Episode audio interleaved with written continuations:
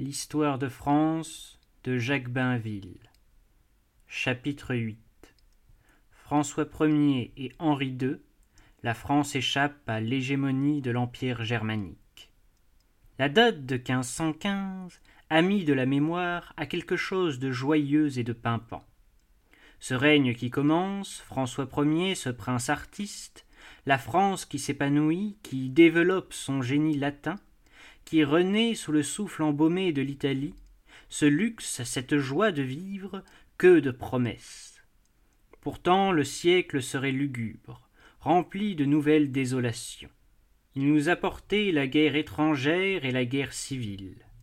Non seulement Charles Quint était né avant lui, mais une révolution religieuse, qui serait une révolution politique, était tout près de déchirer les Français et par leur division d'ouvrir la France à l'étranger. Ce malheur ne pouvait pas se prévoir lorsque le neveu de Louis XII lui succéda. La France n'était pas rassasiée des guerres d'Italie. À la veille de la mort de Louis XII, on s'apprêtait à reconquérir le Milanais. François Ier, prudent malgré sa jeunesse et son désir de briller, s'assura qu'il n'y aurait pas, cette fois, de coalition à craindre et franchit les Alpes hardiment.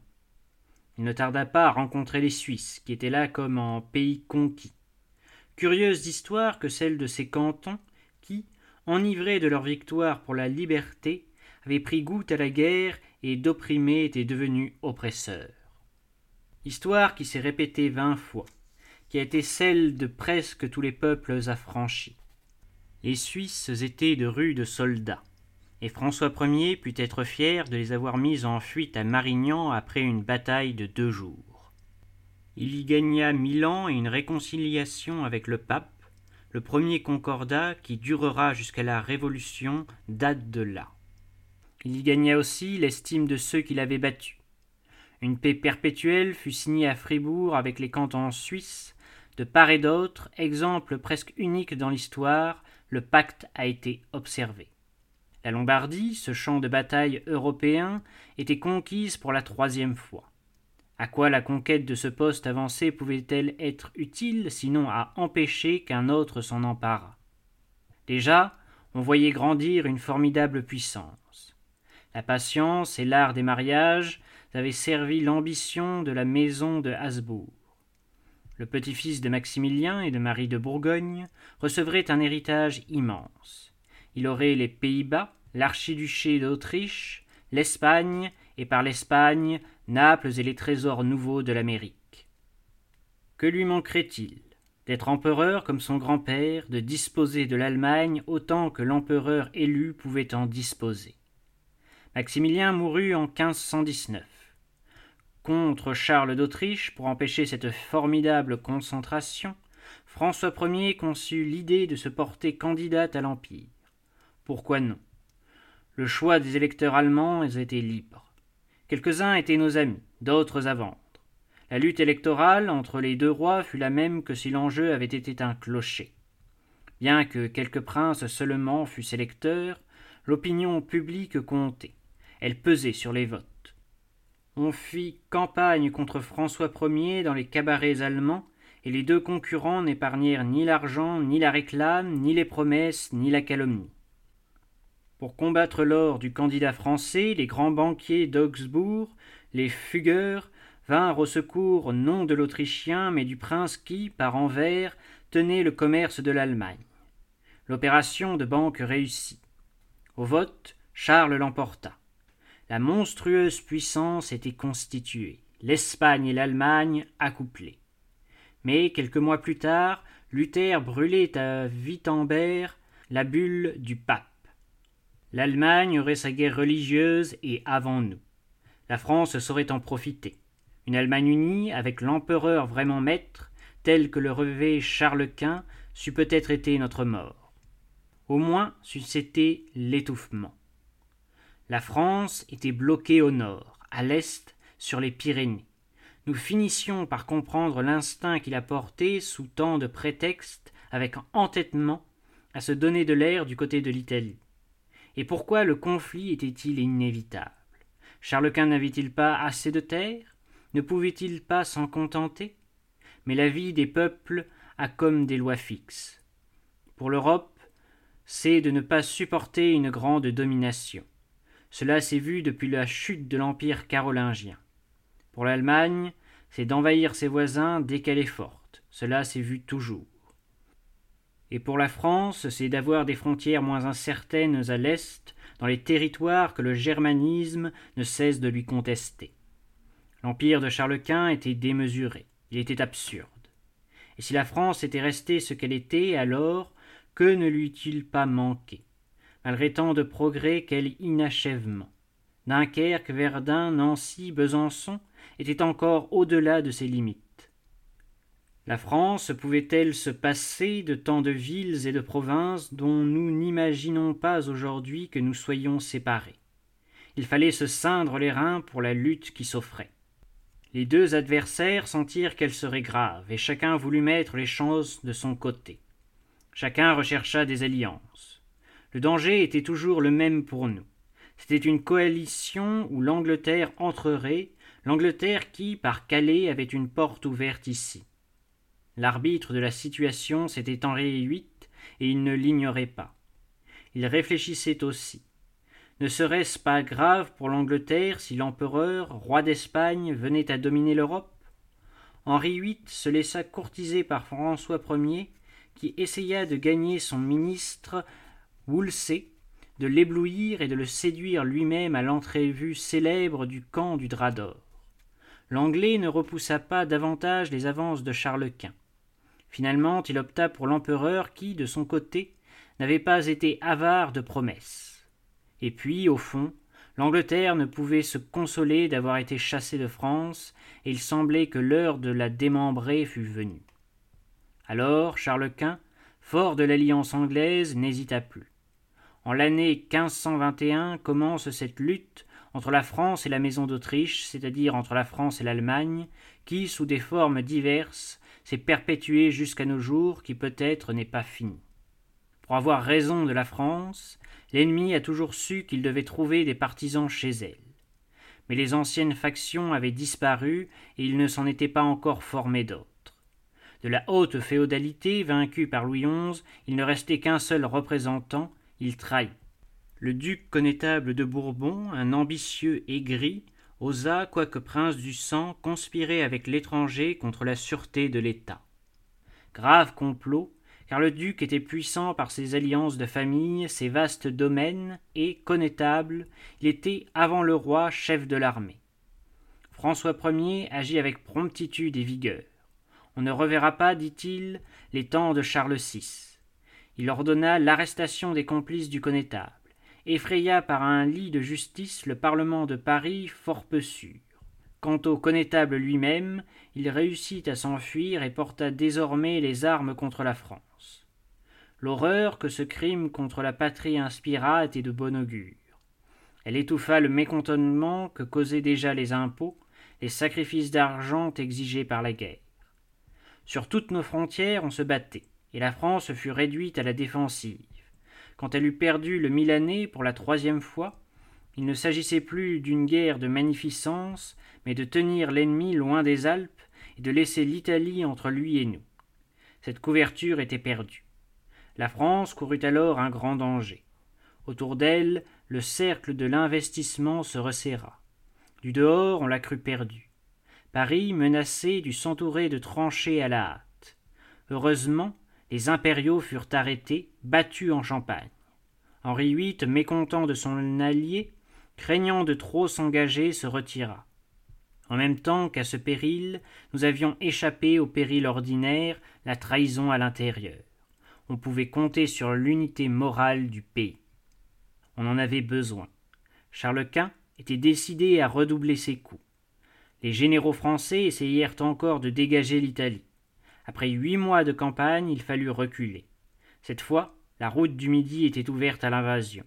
Les impériaux entrèrent en Provence, le duc de Bourbon à leur tête, et vinrent assiéger Marseille, dont la résistance permit au roi d'accourir avec une armée. L'ennemi dut lever le siège, battre en retraite avec précipitation, et repasser en Italie où le roi crut tenir la victoire. Au lieu de la victoire, ce fut un désastre. Le sort tourna devant Pavie en 1525. et le roi tomba prisonnier aux mains de l'ennemi comme jadis à Poitiers Jean le Bon. François Ier le dit lui-même, il ne lui était demeuré que l'honneur et la vie. Il n'est pas douteux que Charles Quint ait cru qu'en tenant le roi il tenait la France comme Édouard III l'avait tenue après Poitiers. Mais cette fois il n'eut ni désordre ni trahison. Le sentiment public ne l'aurait pas supporté. On vit bien un essai de complot qui avorta pour enlever la régence à la mère du roi Louise de Savoie. Quelques intransigeants et agents de l'ennemi tentèrent aussi, mais en vain, de réveiller le parti bourguignon à Paris et de retrouver des partisans du duc de Bourbon dans ses anciens domaines. La régente se garda de convoquer des états généraux. C'était assez d'un Étienne Marcel. La seule opposition qu'elle rencontra fut une opposition légale, celle du Parlement de Paris qui avait été, qui était peut-être encore secrètement sympathique au duc de Bourbon. Cet incident vaut bien qu'on s'y arrête, car il annonce bien des choses qui vont suivre. Par ses attributions mêmes, le Parlement, corps judiciaire, avait pris un caractère politique. Chargé d'enregistrer les édits, il les examinait et il participait ainsi au pouvoir législatif. Il s'était formé chez lui des traditions et des doctrines. Muni du droit de remontrance, il critiquait le gouvernement, il se donnait un air libéral. Un conflit avait déjà éclaté au sujet du concordat, que le Parlement trouvait tout à la fois contraire aux libertés de l'Église gallicane et trop propre à renforcer l'autorité du roi en lui donnant la nomination aux bénéfices ecclésiastiques. Le Parlement avait dû s'incliner devant la volonté du roi, mais il restait attaché à son principe et il gardait surtout rancune au négociateur du Concordat, le chancelier Duprat. Nous retrouverons sous Mazarin cette opposition du Parlement au Premier ministre. Après Pavie, l'occasion parut bonne aux grands magistrats parisiens de prendre leur revanche et d'acquérir de la popularité en accusant de nos revers les financiers et leurs concussions. Mais, chose plus importante, le Parlement se plaignait que le gouvernement ne poursuivit pas les réformateurs religieux. Il disait les hérétiques, qui commençaient à paraître en France. La résistance au protestantisme partait non pas du pouvoir indifférent à la réforme, mais d'un des organes de l'opinion publique. Il en sera ainsi jusqu'au XVIIe siècle, et l'on voit déjà paraître le principal caractère des guerres de religion où, du côté catholique, la résistance sera spontanée tandis que la monarchie essaiera de garder le rôle d'arbitre. À cette heure-là, il y avait d'autres intérêts à défendre et d'autres soucis. L'essentiel était que, pendant la captivité du roi, la France resta calme et unie. Alors il ne servait à rien à l'empereur d'avoir ce prisonnier. Est-ce que, sans les révolutions parisiennes et l'anarchie, le traité arraché jadis au roi Jean n'eût pas été nul?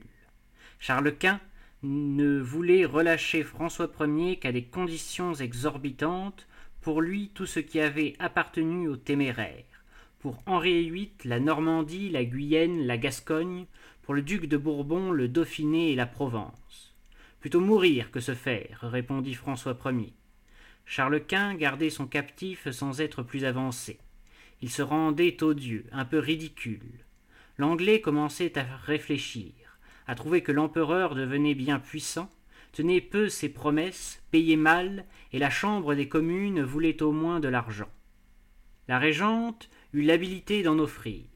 La France se trouvait bien d'être riche et de savoir dépenser à propos. Pour deux millions d'écus d'or, Henri VIII changea de camp. Charles Quint ne pouvait plus rien tirer de son prisonnier que par la lassitude, l'ennui et la crainte que, l'absence du roi se prolongeant, l'ordre ne fût troublé en France. François Ier accepta le traité de Madrid, donnant ses deux fils en otage à son ennemi, mais non sans avoir averti que, signé par contrainte, ce traité serait nul. Charles Quint avait encore exigé la Bourgogne. Le roi, rentré en France, reçut des députés bourguignons la déclaration qu'il voulait rester français, et une assemblée spéciale réunie à Cognac déclara qu'il n'était pas au pouvoir du roi d'aliéner une province du royaume en 1526. En réalité, Charles Quint n'ignorait pas que son traité resterait sans effet, mais il devait sortir d'une situation embarrassante. Dans son trop vaste empire, les difficultés ne manquaient pas. Partout où il régnait, il était comme un étranger. L'Espagne n'aimait pas ce flamand, et il avait eu à vaincre l'insurrection des communeros. La Flandre Belgique n'aimait pas cet espagnol. Une partie de l'Allemagne avait passé à Luther et les princes protestants défendaient leur indépendance, les libertés germaniques contre les projets d'unification de l'empereur. Enfin, menaçant l'Empire par la Hongrie, il y avait les Turcs, déjà sur la route de Vienne. Pour se défendre contre la puissance germanique, la France devra toujours chercher des alliés dans l'Europe centrale et dans l'Europe orientale. Les princes protestants, les Turcs, étaient des auxiliaires qui s'offraient. Une politique, celle de l'équilibre, s'ébaucha. Le soir même de Pavie, François Ier, en secret, avait envoyé sa bague à Soliman. Le sultan et son ministre Ibrahim comprirent ce signe. Les relations entre la France et la Turquie étaient anciennes. Elles dataient de Jacques Coeur et de Charles VII. Mais c'étaient des relations d'affaires. Devenir l'allié des Turcs, pour que le roi franchît un tel pas, il fallait la nécessité. Les Turcs occupent l'empereur et font la sûreté de tous les princes, disait François Ier aux Vénitiens. Il ira encore plus loin puisqu'il lancera contre son ennemi jusqu'aux pirates d'Alger. Cette alliance avec l'infidèle, c'était cependant la fin de l'idée de chrétienté. Dans la mesure où elle avait existé, où elle avait pu survivre à tant de guerres entre les nations d'Europe, la conception de la République chrétienne était abolie. Elle l'était par le germanisme lui-même qui posa à la France une question de vie ou de mort, lui ordonnait de se défendre. Cette guerre était le commencement des guerres inexpiables où la vieille Europe viendrait tant de fois s'engloutir dans de nouvelles métamorphoses. Le roi très chrétien envoyait sa bague à Soliman. Mais bientôt, car la répudiation par François Ier de l'inacceptable traité de Madrid avait rouvert les hostilités, Charles Quint, majesté catholique, livrait Rome et ses troupes bigarrées à ses vandales et à ses goths. Le sac de la ville éternelle, où le connétable de Bourbon, inoubliable figure du renégat de son pays, trouva la mort, effraya l'Europe comme un présage, en 1527. Peut-être la chrétienté, lointain souvenir de l'unité romaine, était-elle déjà une illusion. Elle ne fut plus qu'une chimère. Pour se reconnaître dans les événements très confus qui vont suivre, trêves concluses et dénoncées, alliances nouées et dénouées, il faut un fil conducteur. Comment François Ier finit-il par se réconcilier deux fois avec Charles Quint? La première au traité de Cambrai qui rendit au roi ses fils otages, la seconde avec un tel empressement que l'empereur fut reçu en France. C'est que les choses ne sont jamais si simples. En théorie, il était facile de s'unir pour abattre Charles Quint à Soliman et aux protestants d'Allemagne. Mais, en Europe, cette alliance avec les Turcs, dont les invasions montées avançaient sans cesse, faisait scandale. Charles Quint exploitait ses craintes et ses répugnances contre François Ier qui devait ruser, rassurer, fournir des explications, ne pas laisser Charles Quint prendre le rôle de défenseur du catholicisme. Quant aux princes protestants d'Allemagne, confédérés à Smalkalde contre l'empereur, il leur arrivait de se souvenir qu'ils étaient allemands et que Charles Quint les couvrait en Autriche lorsque les Turcs menaçaient Vienne. Ce n'est pas seulement en Europe que la position de François Ier était difficile à tenir, c'était en France. L'alliance avec les protestants allemands souleva une question de politique intérieure à partir du moment où il y eut des protestants français. Lorsque la réforme parut chez nous, le moins qu'on puisse dire de l'attitude de François Ier, c'est que ce fut celle de l'indulgence. Sa sœur, la lettrée, la mystique Marguerite de Navarre, l'amie de Clément Marot, était sympathique à cette nouveauté. Le roi lui-même, la réforme le servant en Allemagne, la voyait sans déplaisir en France. Il protégea et sauva plusieurs réformés, intervint pour la tolérance. Mais, nous l'avons vu, c'était l'opinion publique qui poursuivait les réformés, et la propagande protestante grandissait, s'enhardissait, formaient des iconoclastes et des fanatiques. Des statues de la Vierge furent brisées. Un placard contre la messe cloué jusque sur la porte de la chambre du roi. La faute ordinaire des propagandistes, c'est de chercher à compromettre ceux qui ne les combattaient pas. Et François Ier ne voulait pas, ne pouvait pas être compromis. On sentait déjà se former ce qui serait bientôt la Ligue catholique. Il vit que les réformés, avec maladresse, essayaient de mettre la main sur lui. Il se dégagea sans brutalité. Les historiens protestants lui ont toujours rendu justice, même quand c'est pour l'opposer à ses successeurs. Il est facile de comprendre que ce commencement de guerre religieuse à l'intérieur ait gêné la politique étrangère du roi. Sans doute, une coalition formée du roi de France, d'Henri VIII, alors en querelle avec Rome, et des protestants allemands, cette coalition eût été redoutable pour Charles Quint. Elle ne fut pas allée loin si, aux yeux de la France catholique, l'immense majorité des Français, François Ier fut devenu le roi de la Réforme. Prendre ouvertement le parti des hérétiques, c'était peut-être, dans la disposition des esprits, courir le risque d'une révolution. Cependant, la résistance souvent violente des Français à la diffusion du protestantisme refroidissait nos alliés d'Allemagne. D'où les fluctuations que subit, à partir de 1538, la politique de François Ier.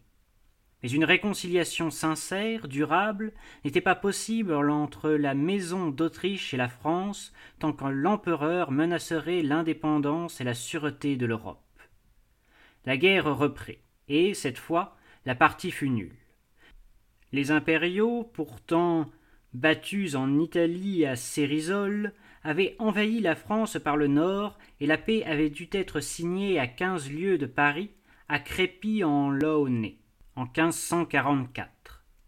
Non pas une paix, une trêve précaire, pareille aux autres qui ne résolvaient rien et que l'opinion publique trouva humiliante. Comme son père avait fait pour le traité de Madrid, le dauphin, soucieux de sa popularité, attesta devant notaire que, devenu roi, il ne reconnaîtrait pas le traité de Crépy. À la mort de François Ier, de nouvelles hostilités se préparaient entre la France et l'empereur. Ce qui s'est élaboré, construit à cette date de 1547, où Henri II devient roi, c'est une politique. Décidément, les affaires d'Allemagne sont les plus importantes. Nos frontières de l'Est aussi. L'Italie n'est qu'un théâtre secondaire. Contre qui porte l'effort de la France? Contre l'Empire germanique. C'est donc là qu'il faut agir. C'est cet empire qu'il faut dissocier s'il se peut. Quant aux résultats de l'inévitable guerre, où seront-ils recueillis? Sur la ligne qui sépare l'Empire de la France, dans cette Lotharingie d'où le partage des Carolingiens nous a écartés depuis cinq cents ans. La lutte contre la Maison d'Autriche, c'est-à-dire la lutte contre l'Allemagne, conduit la France à reprendre ses frontières du côté du Rhin. L'achèvement de notre unité, sur le point où elle est encore la plus imparfaite, devient un dessein tout à fait net sous Henri II. Au début du nouveau règne, les nouvelles d'Allemagne étaient mauvaises pour nous. Charles Quint tentait ce que les rois de Prusse n'obtiendront que quatre siècles plus tard devenir le maître d'une Allemagne unifiée, transformer l'empire électif en monarchie héréditaire. L'Allemagne était alors une mosaïque de principautés et de villes libres. Sa constitution, définie par la bulle d'or, était à la fois aristocratique et républicaine. Charles Quint commença par priver les villes de leur indépendance, puis il passa aux princes. L'année même de l'avènement de Henri II, l'électeur de Saxe se fut battu à Mühlberg. Sans un secours du dehors, les princes allemands succombaient la maison d'Autriche centralisait et gouvernait l'Allemagne. Alors Charles Quint eût été bien près de réaliser son rêve, de dominer l'Europe. Il fallait se hâter pour prévenir ce péril. Auprès des Turcs, auprès du pape, auprès de la République de Venise, auprès des princes italiens et des princes allemands, partout où elle put trouver des adversaires de l'empereur, la diplomatie française fut à l'œuvre. Une circonstance favorable pour nous, c'était que la réforme n'avait pas encore sérieusement troublé la France, tandis que l'Allemagne et l'Angleterre étaient déchirées par le conflit des religions.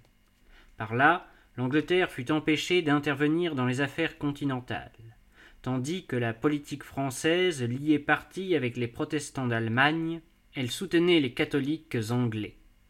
Une sœur des Guises de la maison de Lorraine, cette famille déjà influente et qui va jouer un si grand rôle chez nous, avait épousé le roi d'Écosse. Sa fille, Marie Stuart, était demandée par Édouard VI. Conduite en France, elle épousait le dauphin. De même, Philippe II épousait Marie Tudor. La France et l'Espagne cherchaient également à agir par le catholicisme sur l'Angleterre divisée à son tour par leur religion. Pour nous, l'avantage de ces luttes religieuses et politiques, c'était que les Anglais ne seront plus à craindre. Boulogne, perdue à la fin du dernier règne, fut reprise en attendant que Calais le fût. Henri II avait eu raison d'ajourner la reprise des hostilités avec l'empereur. Le grand dessein politique de Charles Quint rencontrait des obstacles. La branche allemande de sa famille ne voulait pas que l'Empire passât à son fils Philippe II, roi d'Espagne. Les protestants d'Allemagne et leurs princes, malgré leur défaite, résistaient. Bien travaillés par nos agents, ils conclurent le traité secret de Chambord qui les rendait nos alliés. Henri II prit le titre de défenseur des libertés germaniques et Marillac avait donné la formule de cette politique. Tenir sous main les affaires d'Allemagne en aussi grande difficulté qu'il se pourra. Ce qu'Henri II traduisait d'un mot plus énergique, le grabuge. De leur côté, les princes protestants avaient reconnu les droits du roi sur Cambrai, Metz, Toul et Verdun. Tout était prêt pour la guerre que chacun sentait inévitable en 1552. Le roi de France y préluda par un manifeste en français et en allemand que décorait un bonnet phrygien entre deux poignards avec cette devise Liberté. La monarchie française faisait en Allemagne de la propagande républicaine. Toul ouvrit ses portes. Metz et Verdun furent pris, et l'armée française parut jusqu'au Rhin, burent ses chevaux. Cependant, Charles Quint, battu par l'électeur de Saxe, avait failli tomber entre ses mains. L'Allemagne était sur le point de lui échapper. Il se hâta de signer avec les protestants la transaction de Passau par laquelle il reconnaissait les libertés germaniques. Puis, croyant l'Allemagne pacifiée, il voulut reprendre Metz. Le duc de Guise courut s'y enfermer, mit la ville en état de défense, et après deux mois de siège, contraignit Charles Quint à se retirer en 1553. Ce fut un triomphe personnel pour François de Guise, un triomphe qu'il achèvera bientôt quand il enlèvera Calais par un coup de main audacieux. La popularité de Guise serait immense. Un soldat de génie était apparu et ce grand capitaine deviendra le chef d'un parti, une puissance politique. Il sera, un moment, plus puissant que le roi lui-même. Et c'est la gloire militaire qui lui donnera, ainsi qu'à son fils, une sorte de dictature lorsque viendront l'affaiblissement du pouvoir et la démagogie. La guerre s'était prolongée cinq ans en Italie et dans le nord de la France sans que l'empereur pût obtenir un résultat. Rien ne lui réussissait plus. En Allemagne, les protestants s'enhardissaient et lui imposaient des conditions nouvelles. La souveraineté de chaque État allemand en matière religieuse était reconnue, l'unité devenait chimérique. C'est alors que Charles Quint, découragé, obligé de renoncer à son rêve, n'ayant même pu transmettre à son fils la couronne impériale, résolut d'abdiquer en 1556. Par cette retraite volontaire, dont le roi de France se réjouit silencieusement, il avouait son échec. Sans doute son fils Philippe II possède les Pays-Bas et l'Espagne. En guise de consolation pour la perte de l'Empire, il a épousé Marie Tudor. Il reprendra les plans de son père, il tentera comme lui de dominer l'Europe, mais dans des conditions encore moins bonnes. La première partie de la lutte contre la maison d'Autriche tournait à l'avantage de la France. Ce ne fut pas sans quelques nouveaux accidents. Philippe II avait recommencé la guerre et il avait avec lui les Anglais de Marie Tudor et le duc de Savoie. Cette fois, l'ennemi délaissa Metz et entra en France par la frontière des Pays-Bas. la grande route de l'invasion. Le duc de Savoie, par une marche rapide, arriva jusqu'à Saint-Quentin que défendait Coligny. Une tentative du connétable de Montmorency pour débloquer la ville fut malheureuse. L'armée française fut écrasée. La route de Paris était ouverte. Seule à ce moment l'hésitation de Philippe II, sa crainte de compromettre le fruit d'une campagne heureuse, nous sauva d'un pire désastre. Le duc de Guise, qui menait campagne en Italie, fut rappelé à la hâte et nommé lieutenant général. Ce grand capitaine avait l'esprit politique. Il vit la France inquiète, fatiguée, avec un mauvais moral. Il fallait frapper un grand coup pour relever l'opinion publique. François de Guise pensa à Calais, précieuse possession de l'Angleterre, sa dernière enclave sur notre sol. La ville fut reconquise en quelques jours, en 1558, avec une hardiesse, un bonheur extraordinaire. Défenseur de Metz, libérateur de Calais, Guise devint irrésistible. Cependant, son rival Coligny, le vaincu de Saint-Quentin, qui, avec son frère Dandelot, incliné pour la réforme, était tristement prisonnier.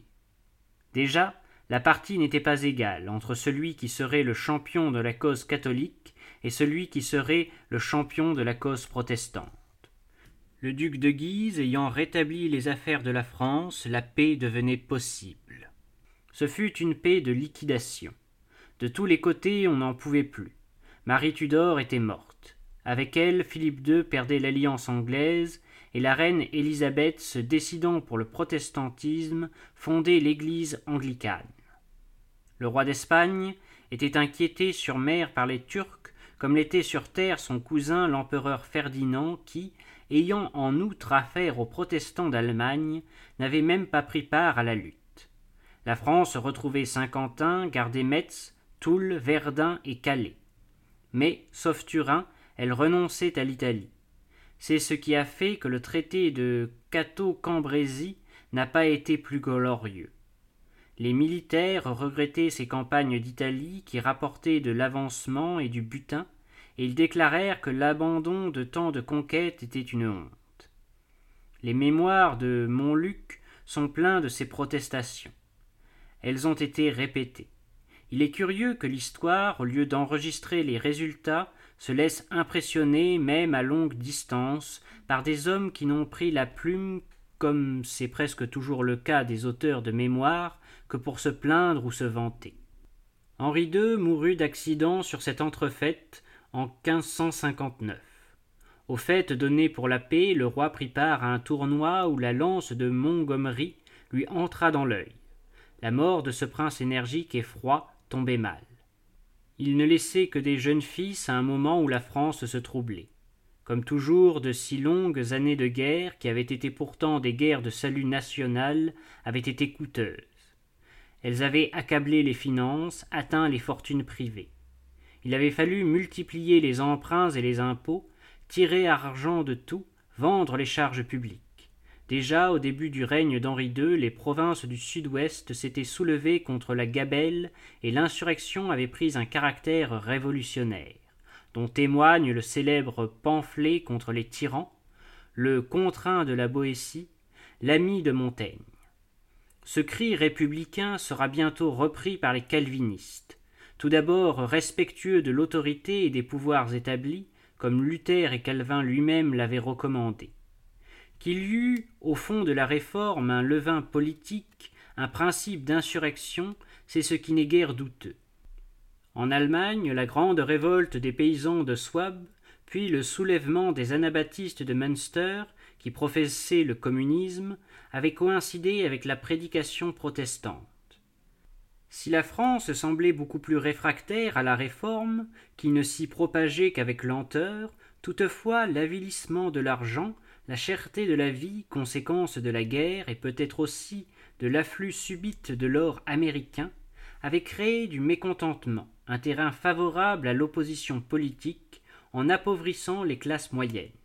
Ce fut chez nous le grand stimulant du protestantisme, auquel adhérèrent surtout la bourgeoisie et la noblesse, tandis que la population des campagnes, que la crise économique n'avait pas atteinte, resta indemne. Quant à ceux que leur tournure d'esprit, des raisons intellectuelles ou mystiques avaient converti à la religion réformée, ils furent ensuite entraînés dans le mouvement de la guerre civile, la distinction entre huguenots de religion et huguenots d'État ne tarda guère à s'effacer. François Ier avait déjà dû s'occuper des protestants dont la prédication causait des désordres. Sous Henri II, les incidents se multiplièrent. Il y en eut de graves à Paris, où la foule assaillit une réunion que les réformés tenaient au Préau clair. Des églises naissaient un peu partout, à l'exemple de celle que Calvin fondait à Genève, et les persécutions voulues par l'opinion publique poussaient comme toujours les convertis à proclamer leur foi et à chercher le martyr. Ces symptômes étaient inquiétants. Il était clair que la France allait se couper en deux, clair aussi que la résistance du peuple catholique serait plus forte que la propagande calviniste. Contre les hérétiques, la foule exigeait des supplices, ne les trouvait jamais assez durs. Michelet doit le noter. On s'étouffait aux potences, aux bûchers, l'assistance dirigeait elle-même et réglait les exécutions. D'autres signes apparaissaient, propres à préoccuper un gouvernement. Deux partis se formaient dans tous les corps de l'État. Dans l'armée, Guise et Coligny s'opposaient. Au Parlement, une chambre acquittait les protestants, l'autre les condamnait au feu. La magistrature se discréditait. Pour mettre fin au scandale, Henri II tint au Parlement une séance solennelle qui tourna en un scandale pire. Un des conseillers, Dubourg, nouveau converti, défia le roi, le compara bibliquement au tyran Akab. Séance tenante, Henri II fit arrêter par sa garde quelques-uns des hauts magistrats. Malgré l'énergie de la riposte, impossible de méconnaître qu'une crise de l'autorité commençait.